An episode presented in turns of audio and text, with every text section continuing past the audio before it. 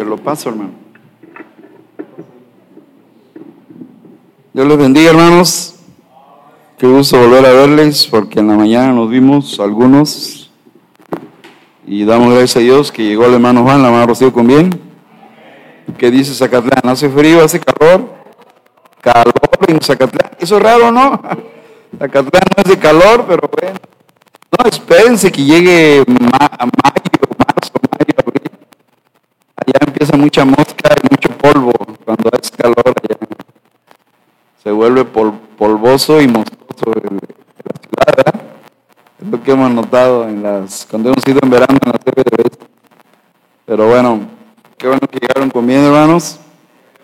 Este, vamos a cerrar esto aquí.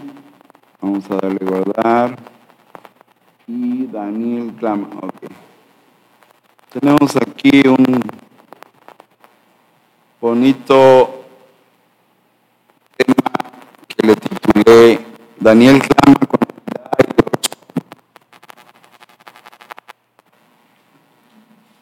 en un en algunos cambios que me gusta hacer a veces.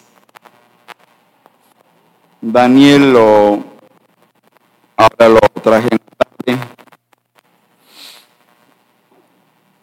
Y en la mañana dimos, un tema de Hechos capítulo 12, porque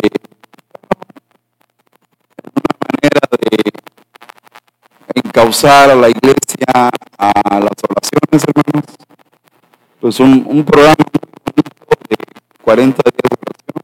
Pero lo vimos una vez ya nada nuevo.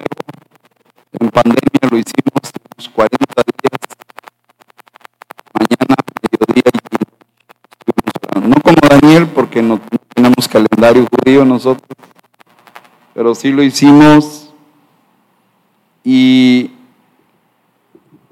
empezamos mañana un nuevo programa con un libro, una guía de devocionales, donde 40 devocionales y uno diario para leer y orar, leer y orar, ¿no? Así que es Biblia y oración. Ahí está, hermanos, en la cuenta de la iglesia de WhatsApp. Descárguenlo o ahí se puede abrir digital. ¿A qué me toca? Y mañana inauguramos este nuevo programa. Hasta que sean 40, son seis semanas, hermanos. 40 días. Bueno, mucho que decir, el número 40. Moisés estuvo 40 días ayunando y luego subió y otros 40. Y Jesús estuvo en ayuno 40. 40 es 40 años en el desierto, número de la prueba, de prueba, hermanos, un número especial el 40. Y bueno, vamos a, a entrar en Daniel porque resulta, hermanos, que el pasaje de hoy, Daniel va en ascenso, empezó como un jovencito aparentemente inmaduro, alguien pues no, pero demostró madurez, demostró convicción en el capítulo 1, ya lo vimos eso, demostró liderazgo, demostró sabiduría, demostró ser temeroso de Dios, igual que Job, varón perfecto y apartado del mal. Así empezó la carrera profética de Daniel. Y aquí en capítulo 2 Dios le da la oportunidad de participar ya en, en el evento profético de los imperios mundiales, hermanos. Cuando decimos imperios mundiales, estamos hablando de países o que más han influido en este mundo. Sin duda Babilonia ha influido,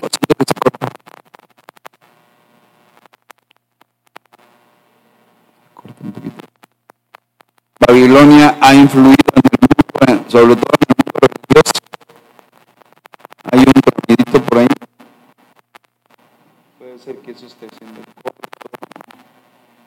Sí, a ver. No sé si sean las pilas que se bajan. Pero ¿sabes qué?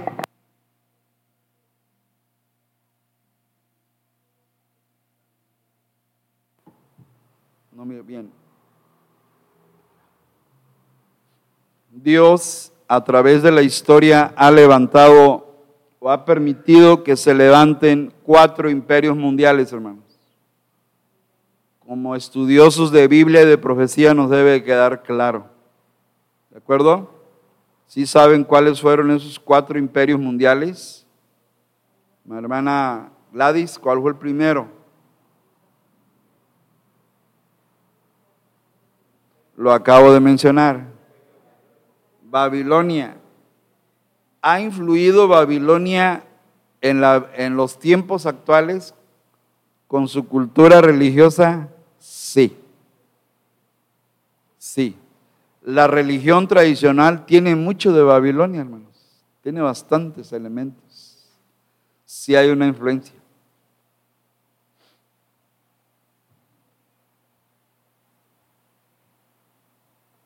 Segundo imperio, que lo vamos a ver ya en, en un esquema, en otra enseñanza.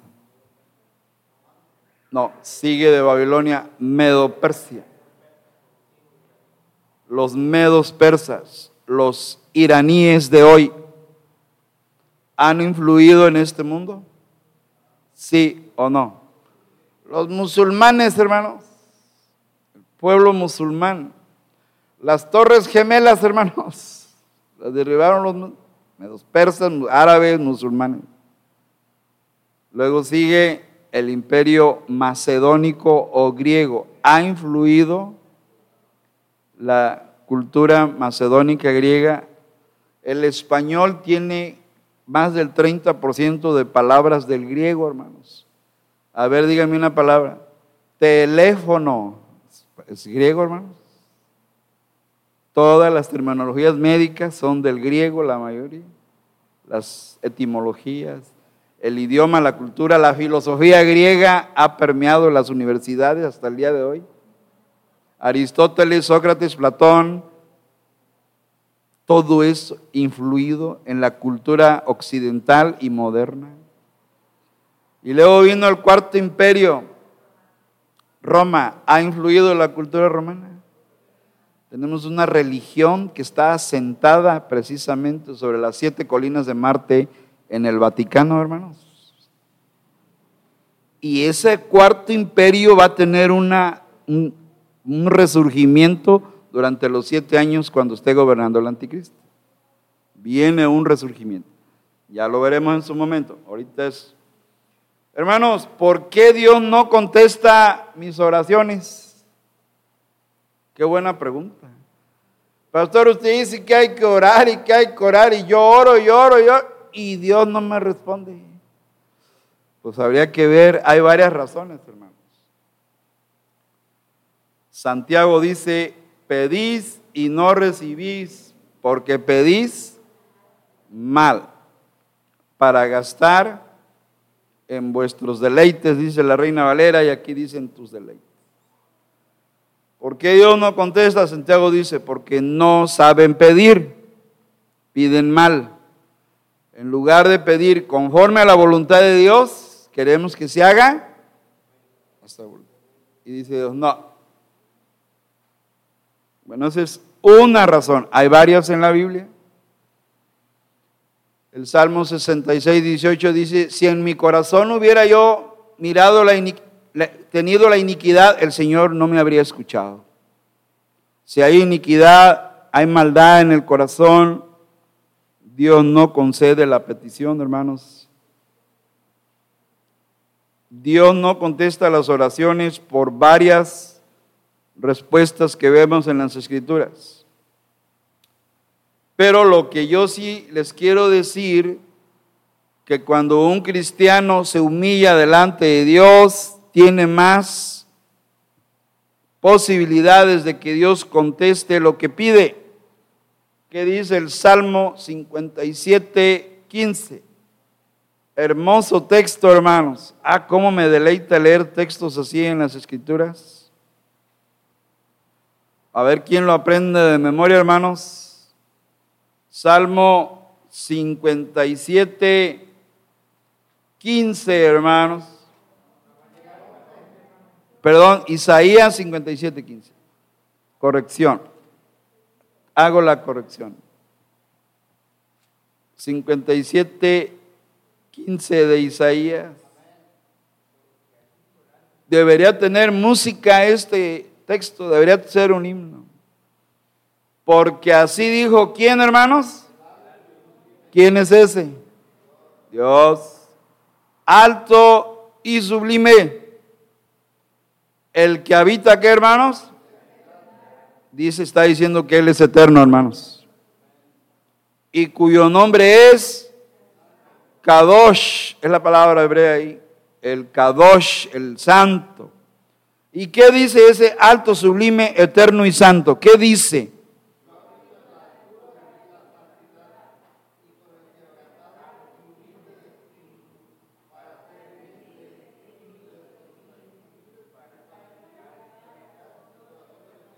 Dice Dios, yo no nomás moro allá arriba, yo también moro aquí abajo. ¿Pero con quién? Con el quebrantado y humilde de espíritu. Para hacer vivir, eso habla de avivamiento, hermanos. Hacer vivir ese avivamiento. El espíritu de los humildes y para vivificar otra vez avivamiento. Eso es vivificar. Avivamiento, el corazón de los quebrantados. ¿Y qué dice el 66.2? Adelantito, hermanos. Ya para terminar el último capítulo de Isaías. 66.2. ¿Alguien?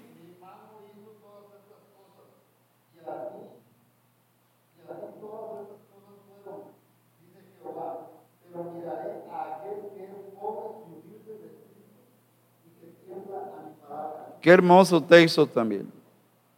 Miraré a quién, hermano. ¿A quién mira Dios para contestar sus oraciones? No está hablando de pobreza económica material, hermanos. Es pobreza de espíritu. Dios va a mirar y atender las peticiones de aquel que es pobre y humilde de qué? De espíritu. Lo dijo Jesucristo. Bienaventurados los pobres en espíritu. ¿Verdad? Porque ellos qué? A ver, ¿qué dice la bienaventuranza? Mateo 5. Bienaventuranzas. Bienaventurados los pobres en espíritu. ¿Por qué? ¿Así dice? A ver. No, no cambiemos la escritura, hermano. Prohibido cambiar la escritura. Las bienaventuranzas. Cinco, hermanos. Exacto. Los, los pobres en espíritu son las, los creyentes que reconocen delante de Dios su pobreza. ¿Qué, tenemos usted y yo delante de Dios? ¿Qué tenemos? Todo es por gracia. ¿Sí? ¿De qué somos dueños delante de Dios? ¿De qué somos dueños? De nada, porque Dios es el dueño de todo. Amén, hermanos. Eh, el pobre y humilde espíritu dice, Señor, pues soy tu hijo, me convertí, pero yo no tengo nada porque todo es tuyo. Y lo dijo David, porque todo es tuyo de lo recibido de tu mano, ¿qué? Te damos. Entonces, el que reconoce su condición de pecador delante de Dios, dice, Señor, yo soy, nada más soy un vil pecado. No tengo dignidad, no tengo nada delante de ti.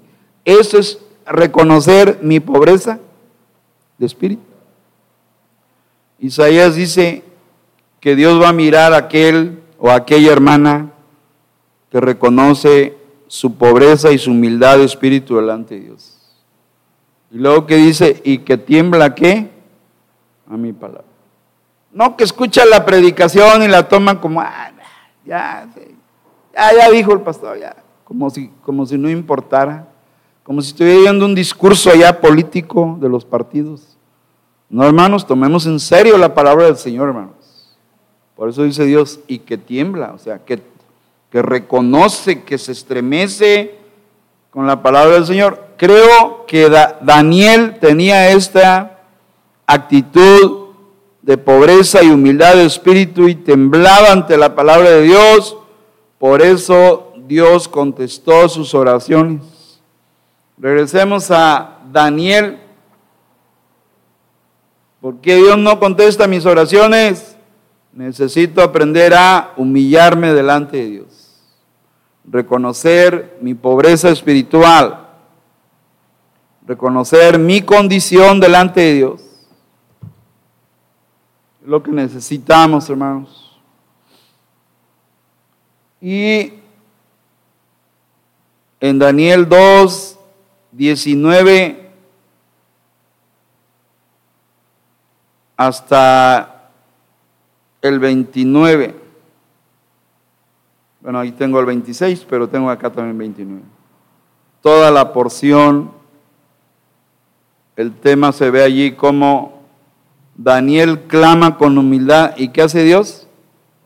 Le responde. ¿Por qué contestó Dios las oraciones de Daniel? Porque Daniel se quebrantó y humilde de espíritu, reconoció, tembló ante la palabra del Señor y cuando nosotros aprendemos a humillarnos, a quebrantarnos delante del Señor, entonces Dios puede responder las oraciones, hermanos. Pero si tenemos vanidad o cualquier estorbo en nuestro corazón, Dios va a decir, no, no, no contesto y espérate. Nosotros somos los que a veces retenemos las bendiciones de Dios, la respuesta de Dios. Dios quiere, Dios quiere contestar luego, pero nosotros somos los que ponemos impedimentos. Pero ¿qué vemos en Daniel 2, 19 en adelante? Vemos la revelación y aparece la palabra, el verbo en participio en verso 19. ¿Alguien, hermanos? Daniel 2, 19. ¿Qué dice, hermanos?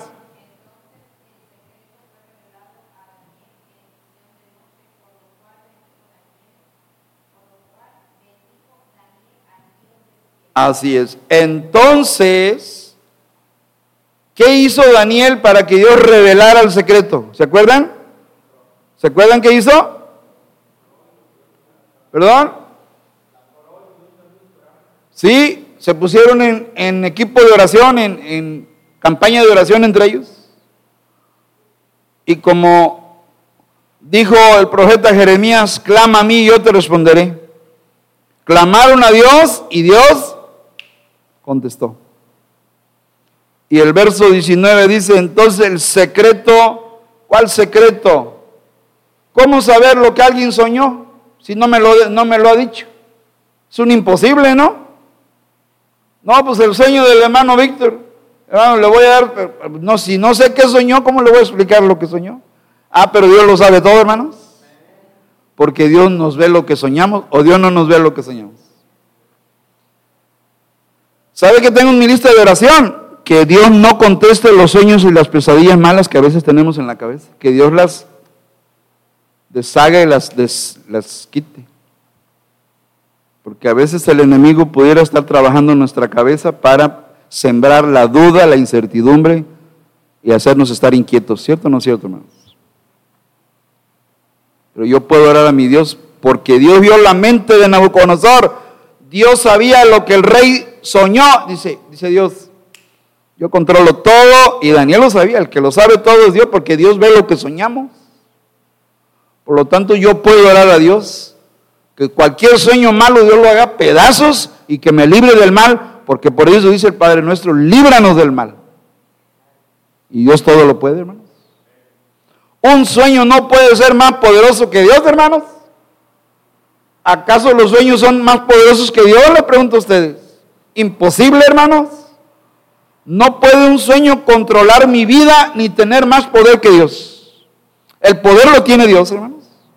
Así que uno puede orar por una imagen mental que me, que me inquieta, que me estorba, voy a orar que Dios lo haga garras, que lo, a mí, porque el Señor ha prometido que el que habita el abrigo del Altísimo va a morar bajo la sombra del Omnipotente. Así que se le reveló, ahí está el verbo hermanos, no lo invento, el Espíritu Santo nos da las palabras. Versículo 19, entonces el secreto que hermanos fue revelado. Esto se llama revelación especial hermanos, ¿sí? Aprenda eso en, en doctrina, en teología. Hay dos revelaciones, la general y la especial.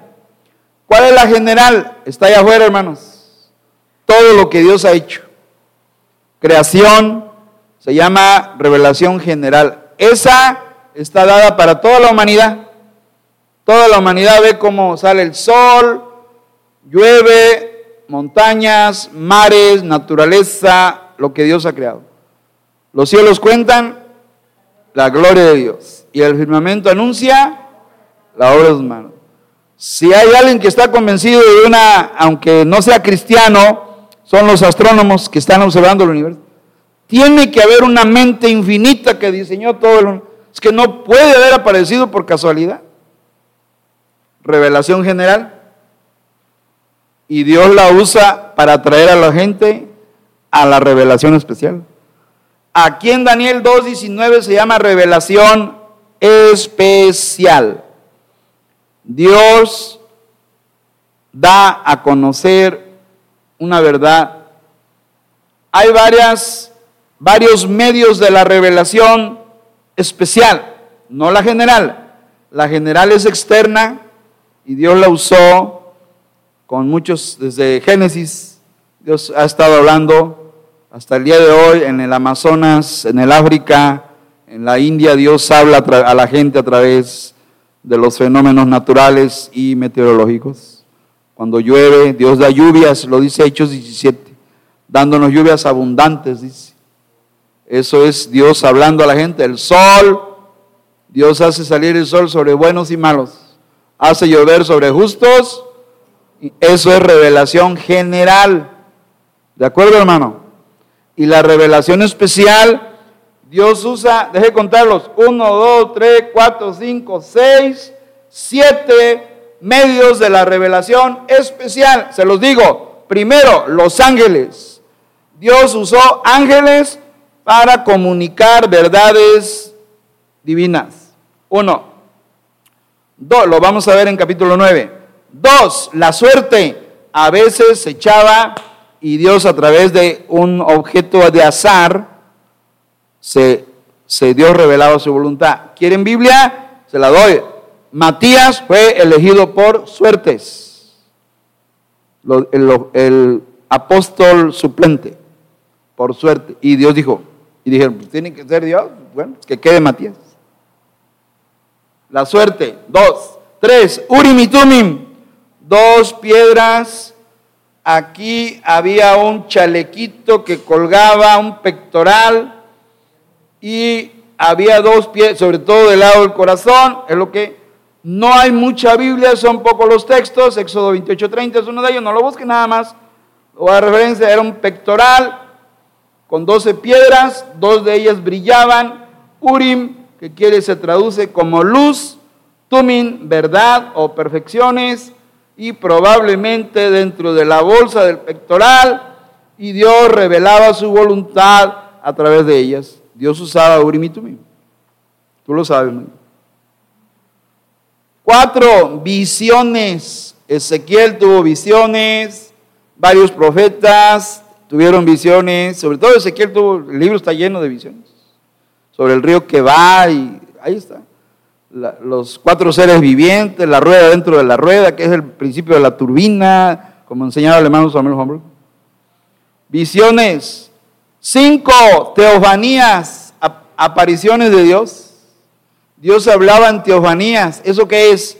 Dios se presentaba para hablar. Josué habló con Jesucristo. Abraham habló con Jesucristo. Esas eran teofanías. Moisés, por supuesto. Uno, dos, tres, cuatro, cinco, seis. Profetas. Dios usaba a los siervos predicadores para revelar la palabra de Dios. Revelación especial. Cinco mayores, doce menores, más los otros que están en los libros históricos, porque no son los únicos. Hubo más profetas, nada más que Dios decidió no, no incluirlos, pero ahí están. ¿Cómo se llamaba el profeta que reprendió al rey David?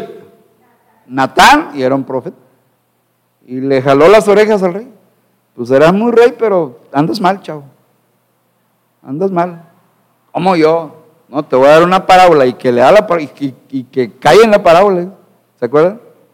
Lo entrampó y qué, qué sabiduría para hacerlo reconocer. Pero bueno, profetas, otro eventos especiales como el cruce del Mar Rojo, no fue algo común, el mar se secó, ¿sí o no, hermanos? Ese evento Dios habló a su pueblo, el poder de Dios para abrir las aguas y poder así, miren, y meter el dedo en el agua y que no se le viniera encima, hermanos, y poder caminar en medio en seco y los muros de agua a los lados y poder transitar. Ese evento Dios habló al pueblo del poder de Dios. En el Jordán también, las doce piedras que puso José antes también. Los eventos milagrosos también son revelación especial. Y, por supuesto, los sueños. Estoy enlistando las vías de la revelación. ¿Cuál? Especial, no la general. La general es la creación. Especial. Dios, desde Génesis hasta Apocalipsis, usó esos siete medios. ¿Cuáles son, hermanos? A ver otra vez. Primero que dije, ángeles, pero no los ángeles negros, hermanos. Ni los, ¿cuáles? Los azules, no, menos de esos, de esos no, hermanos. Ay, voy a ver una canción de los ángeles azules porque Dios habla a través de ángeles. No, hermanos, son. Los ángeles, los siervos de Dios. Ángeles, luego suertes, echaban suertes y Dios podía indicar su voluntad. Hoy no, es un día, hoy no, es, no debe ser un método. A ver qué dice Dios, hermano. Ya no, echa un volado. No, ya Dios no, ya Dios no juega los volados. ¿Qué más? Urim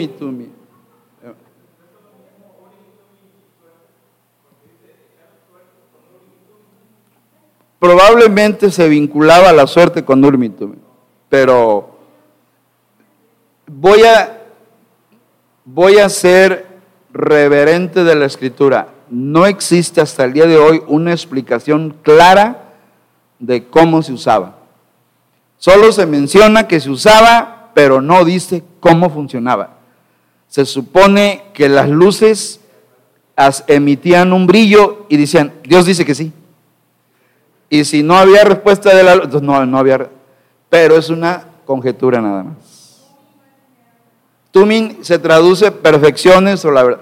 No, ese es con N, hermana, sí. Me lo dijo un pastor de allá de, la sierra. Ah, ustedes son Urim y Tumin, me dijo. Le digo, no, hermano, nosotros somos Tumin del hebreo. Perfecciones o verdad. No, no te confundas la M con la N, le dije.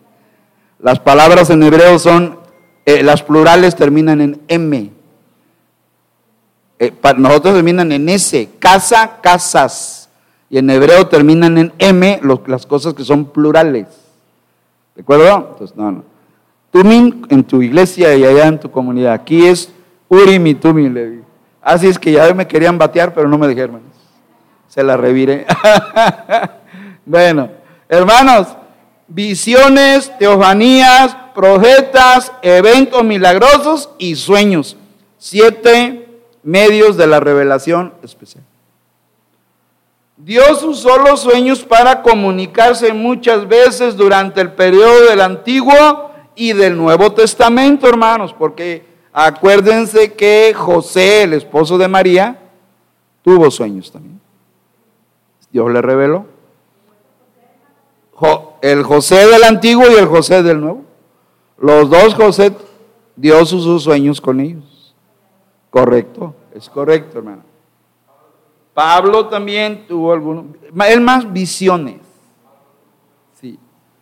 La diferencia entre el sueño y las visiones es que los sueños eran imágenes, la persona veía cosas y las visiones eran sonidos.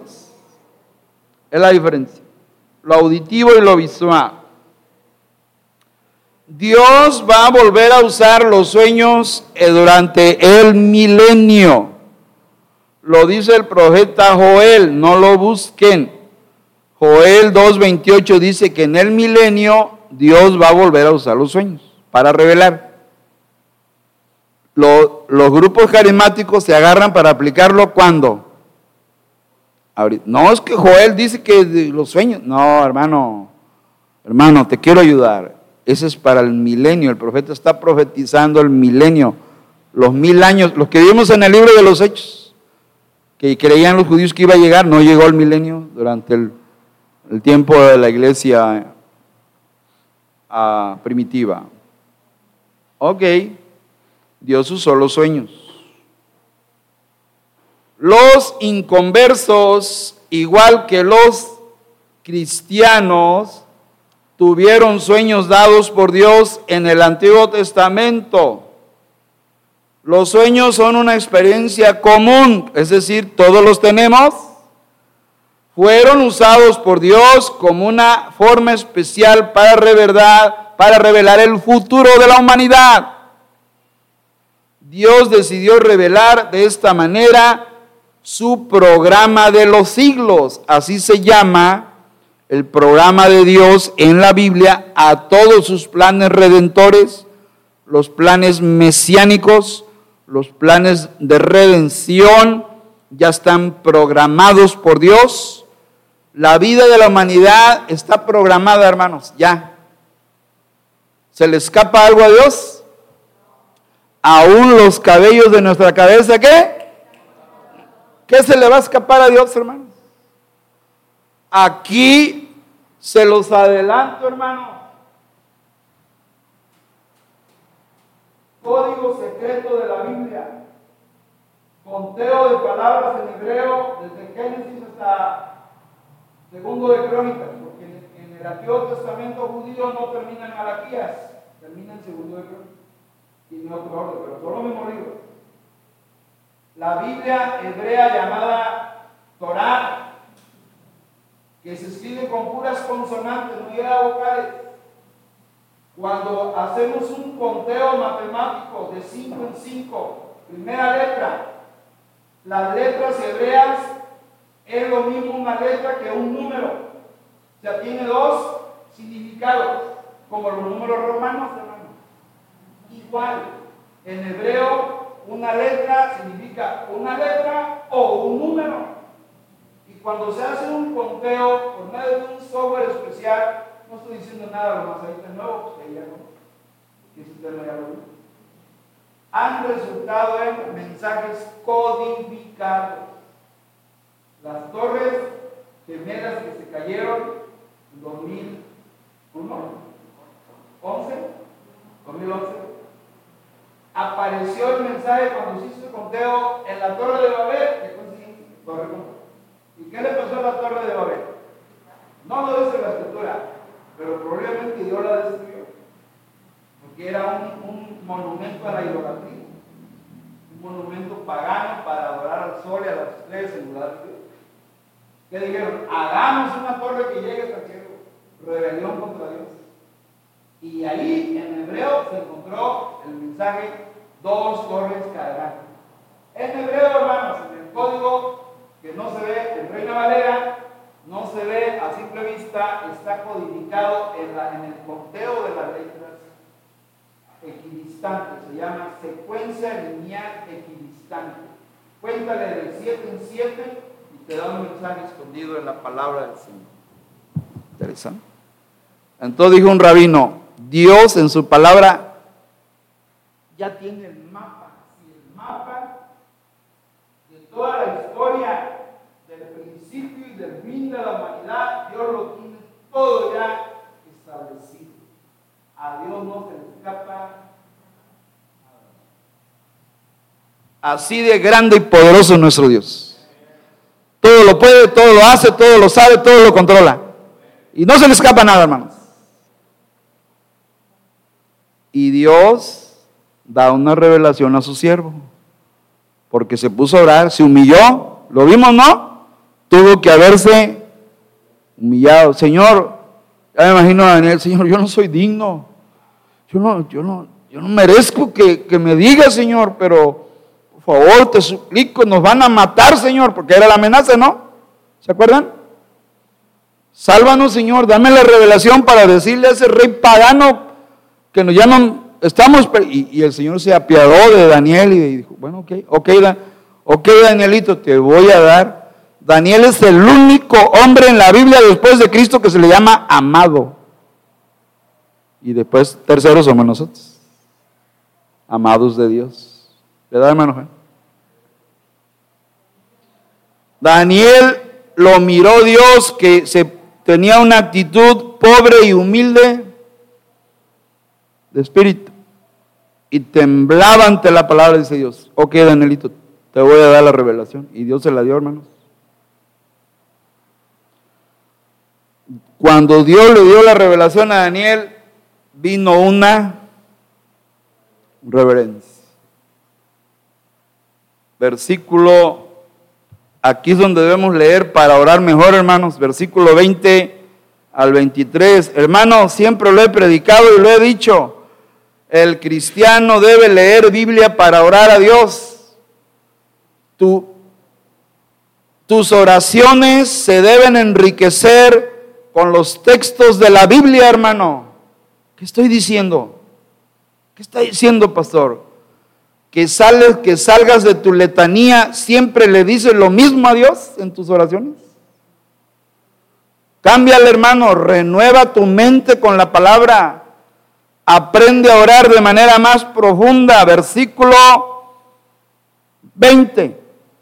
Y Daniel habló y dijo, vean, se lo adelanto, se le llama el Salmo de Daniel. ¿Qué dijo Daniel, hermanos? sea bendito que el nombre de Dios de siglos en siglos, porque suyos son el poder y la sabiduría.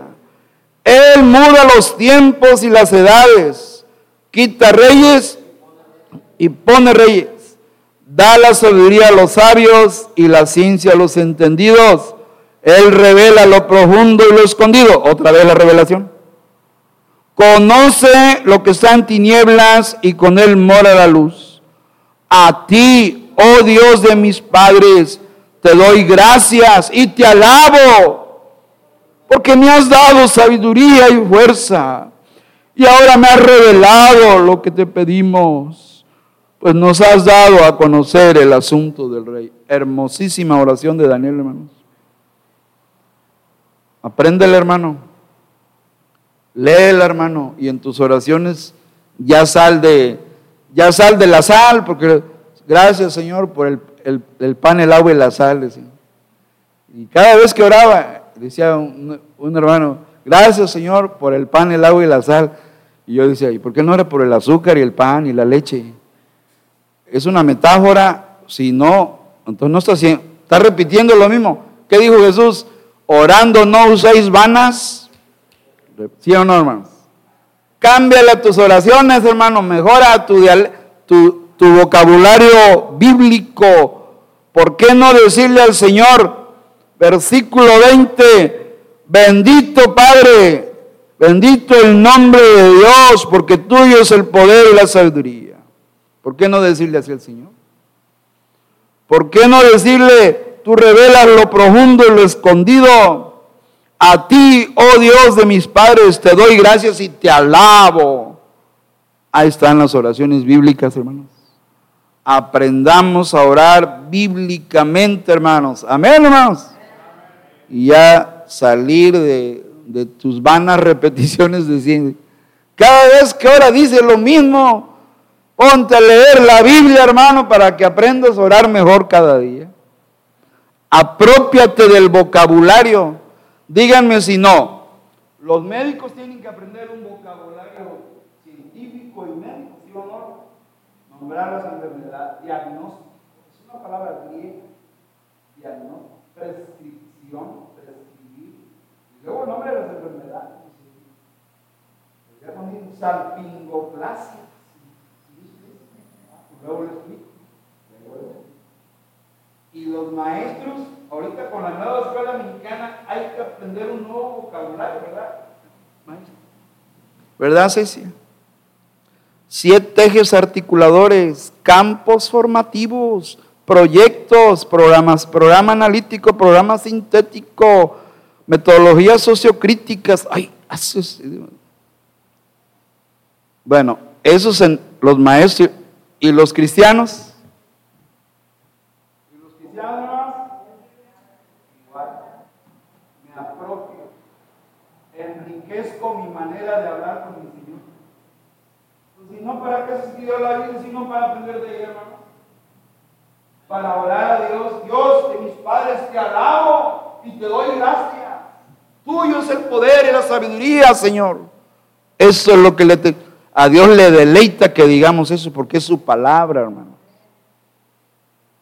Eso es lo que tenemos que hacer. Así que la reverencia de Daniel, Daniel demuestra su gran corazón, gran amor por Dios. Ayer oí toda la predicación del hermano Roy Carrizales, yo la subí, hermanos. Yo lo conozco, yo estuve en su iglesia. Su iglesia es, un, es, un, es una mega iglesia de dos mil gentes. De aquí hasta la otra cuadra llega al templo. Tienen 18 autobuses cuando yo estaba allá para ir por la gente a las colonias. Se llenan. Roy Carrizales. Y estuvo ayer en la otra iglesia donde estuve, la iglesia donde es el pastor Sergio Barbosa. Y ayer estuvo predicando. Y Oscar Galván, que lo invitamos, ¿se acuerdan? De que al último por la esposa con cáncer dijo, no puedo ir, hermanos. Y nos canceló. Llevamos ya dos que nos cancelan, por cierto. Y entonces oí la predicación, una predicación hermosísima. Y predicó lo mismo que yo prediqué hace ocho días, de Efesios 3, de doblar las rodillas. la iglesia tiene que doblar las rodillas, le dijo Rey Carzal, los que vieron, ¿sí o no, hermano? Y les habló del amor. Amar a Dios, amar la iglesia Dice, mi padre amaba la iglesia. Cuando él se convirtió, estaba lunes, miércoles y cada día que había culto, ahí estaba mi padre, dijo Roy Carrizales. Porque se enamoró de la iglesia. Necesitamos enamorarnos de, de Cristo, de su iglesia, de su gente, amar a la gente. No, hermano, dio un mensaje precioso. Roy Carrizales. Y al último dijo, vamos a apoyar al pastor anda viajando, hay que darle la... Y promovió el apoyo para el hermano que viene, el hermano Sergio. Esa, esa iglesia del pastor Carrizales se llama Iglesia Bautista Libertad, sostiene más de 50 misioneros en todo el mundo, hermanos. En noviembre son sus conferencias misioneras. Ay, ojalá ahora sí. Ya Dios nos dio la visa a ver si pudiéramos ir. No, hombre, yo estuve ya en una de ellas. Vienen misioneros de China, de la India, de Francia. De, yo estuve en una conferencia y hay alabanza, y hay testimonios, y hay predicaciones, y oh, una, una cosa hermosísima. La Iglesia Bautista Libertad, ahí en Houston, Texas. Pero tenemos que aprender a reverenciar el nombre de Dios. Daniel, como hombre de Dios, bendijo al Dios de los cielos. Y como me apoyo en buenos libros, Dice que cuando dice que bendijo, lo hizo de rodillas. La palabra barak, cuando bendecir, bendito, baruch. Baruch es bendito. Dice la Biblia que lo hizo de rodillas. Una expresión de reverencia y gratitud. Reverencia como un acto de adoración de Daniel y sus compañeros que glorificaron al Altísimo porque Dios les reveló el significado de los sueños. Se llama también doxología. Yo sé que es una palabra rara, pero pues es la palabra española, hermano. Yo, yo qué quieren que haga, es la palabra correcta. Daniel pronunció una doxología. Cuando tú dices, ah, bendito sea el nombre de Dios, estás diciendo una doxología. Daniel alaba a Dios porque suyos son el poder y la sabiduría, porque Dios muda los tiempos y las edades, lo que indica el control soberano de Dios. También habló de que Dios quita reyes y pone reyes, indica que Dios controla los gobiernos políticos, que Él controla los hechos y decisiones de los hombres, que Dios da sabiduría a los sabios y la ciencia a los entendidos. Ya lo dijo Santiago, si alguno tiene falta de sabiduría, pídala a Dios y le será dada. Dios da sabiduría a sus hijos y Dios revela lo profundo y lo escondido Ningún ser humano, por más brujo que sea, puede revelar los planes de Dios, hermanos. Y eso lo demuestra el fracaso de los cuatro tipos de hombres que tenía Nabucco y que nadie le resolvió el problema, ¿se acuerdan? Ni magos, ni astrólogos, ni encantadores, ni adivinos le pudieron resolver el problema de Nabucodonosor. Y Dios conoce lo que está en tinieblas y con él mora la luz. A Dios no, nadie se le puede esconder a Dios. Todo lo sabe, todo lo ve. La alabanza de Daniel, la reverencia, se concentra en un reconocimiento de la soberanía de Dios. Eso es el Salmo de Daniel. 23, no es 24, la recomendación. Cuando Daniel recibe la revelación del sueño del rey, ¿Qué dice el 24, Daniel 2.24, hermanos? ¿Alguien?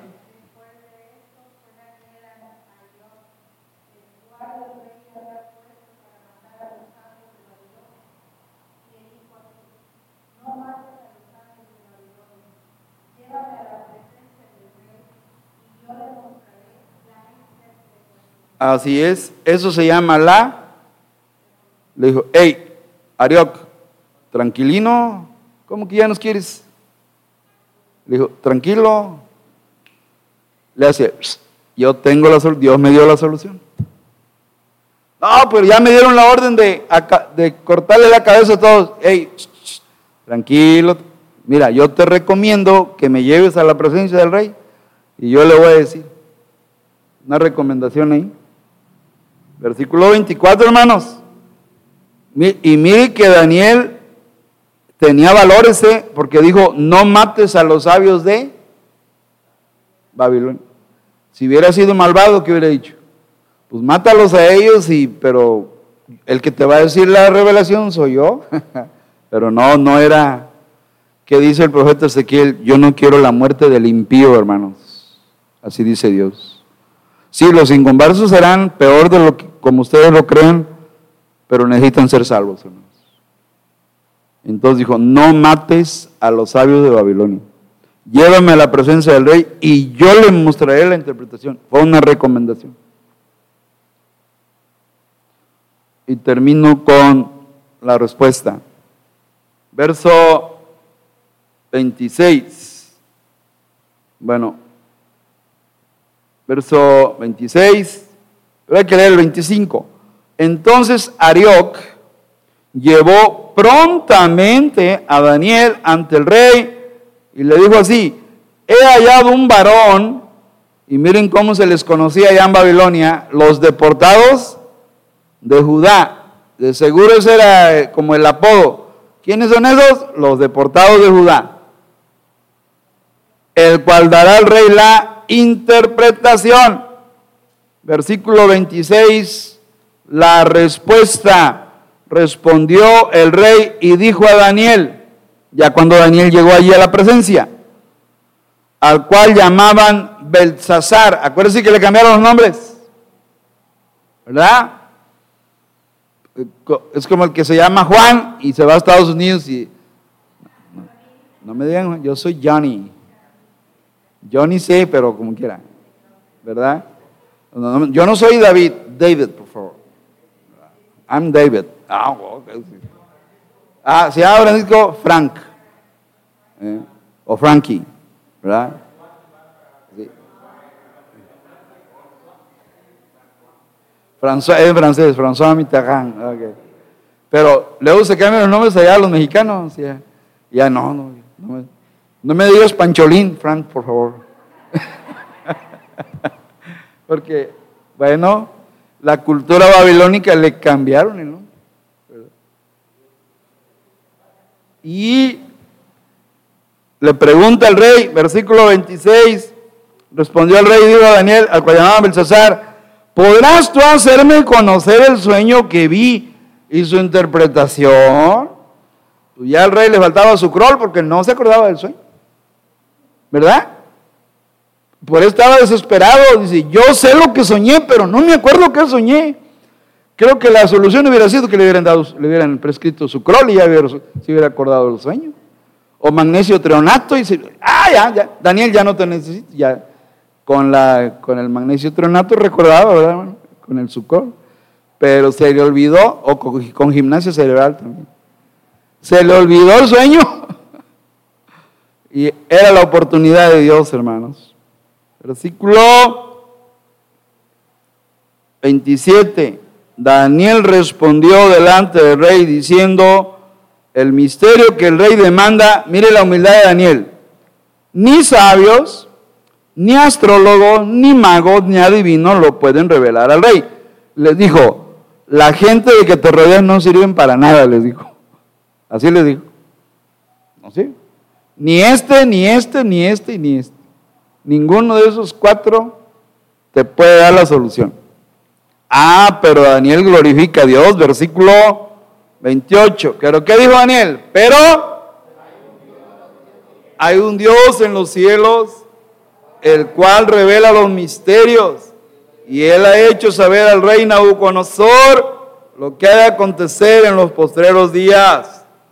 He aquí tu sueño y las visiones que has tenido en tu campo.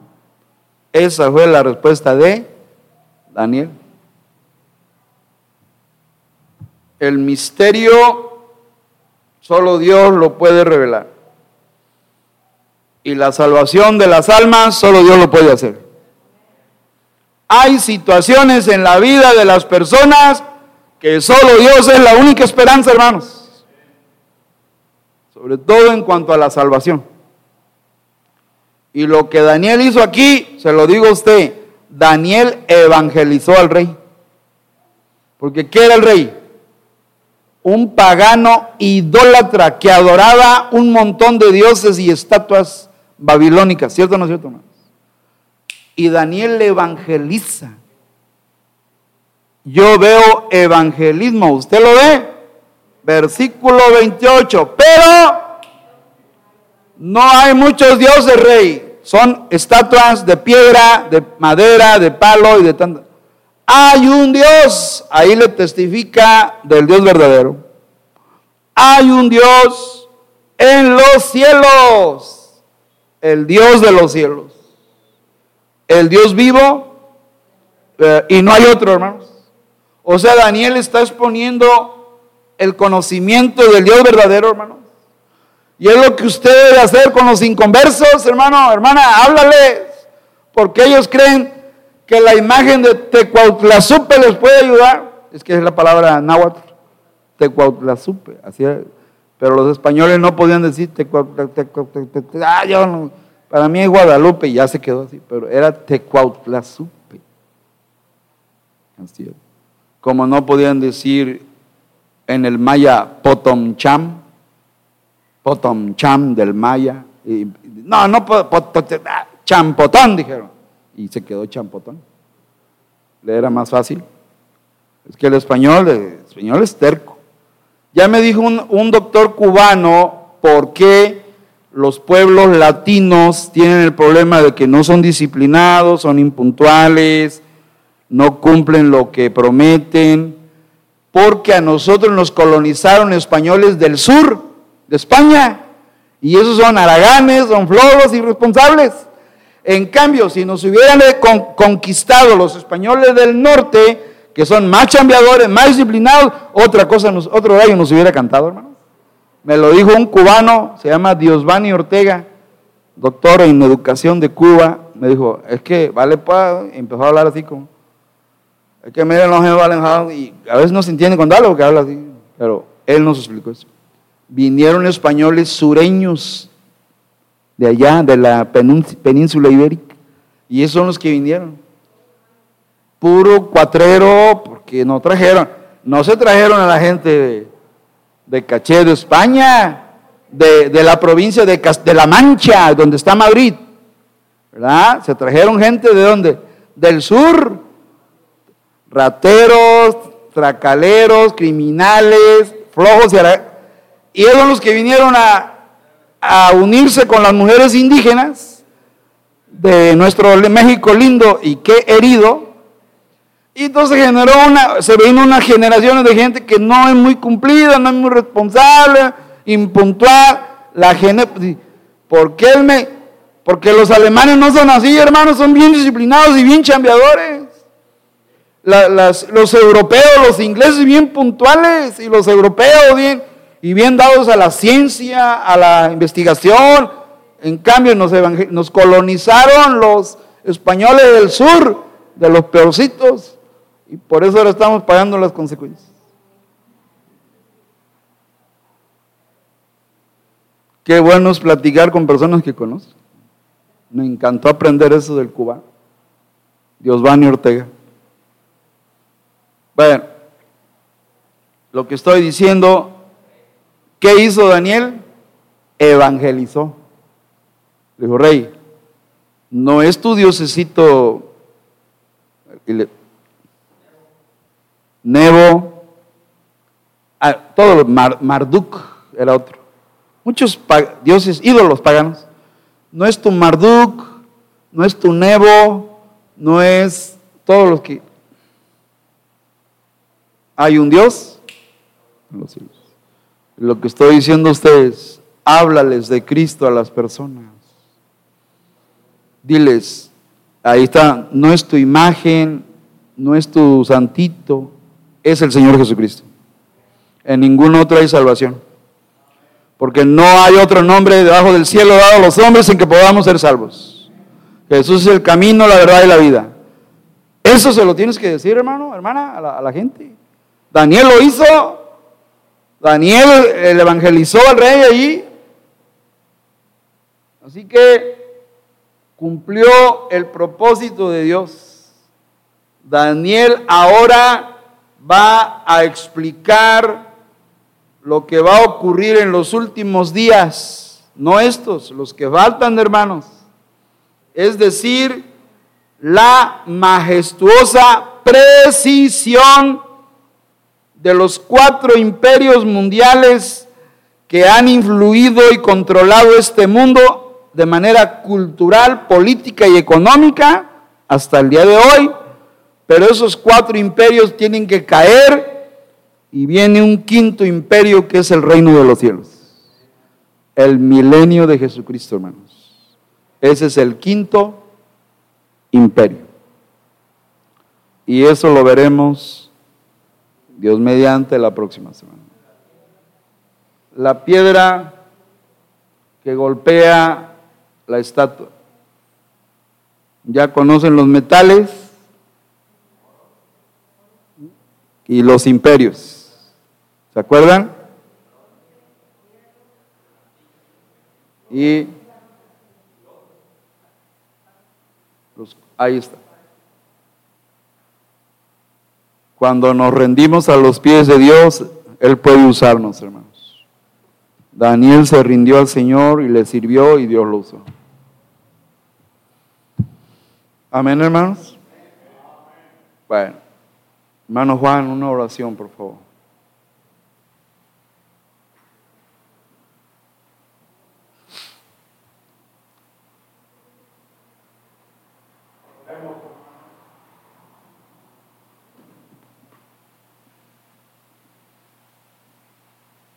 Bendito sea, Señor nuestro Padre, por los siglos de los siglos. Tuyo es el poder y la sabiduría. Amén. Y esta noche, Señor, tú le has dado sabiduría y poder a tu siervo para. Gracias por usar a tu siervo Daniel como ejemplo Amén. de cómo respondes a la oración, Señor. Bendito sea, Padre. Gracias porque reconocemos que tú tienes el control de nuestras vidas y conoces, Señor, el propósito de cada uno de nosotros, para cada uno de nosotros. Ayúdanos, Padre, a llegar de la manera en que llegó Daniel a ti, clamando en tu oración. porque le revelaras. Sí, Señor. Te pedimos Señor. Pero ayúdanos a doblegar nuestra carne. Amén, Señor, sí. Ayúdanos a sensibilizar nuestro corazón, Señor. Queremos dirigirnos a ti con humildad, con sencillez, Sí, quebrantado, así es, Señor. y ver la manera en cómo respondes Señor, a nuestras oraciones. Gracias, Padre, porque Masai es una iglesia de oración. Se ha propuesto orar por 40 días. Señor, que ese propósito se cumpla. Amén, Señor. Y nos, nos hemos apuntado para ello. Señor, nos responsabilicemos y llegamos, lleguemos de esa manera, Señor, a ti en oración para ver cumplidas nuestras peticiones. Sí, Señor. Bendito seas, Padre. En el nombre de Jesús. Amén. Amén. Pues Dios les bendiga, hermanos. Su tiempo, hermano Víctor.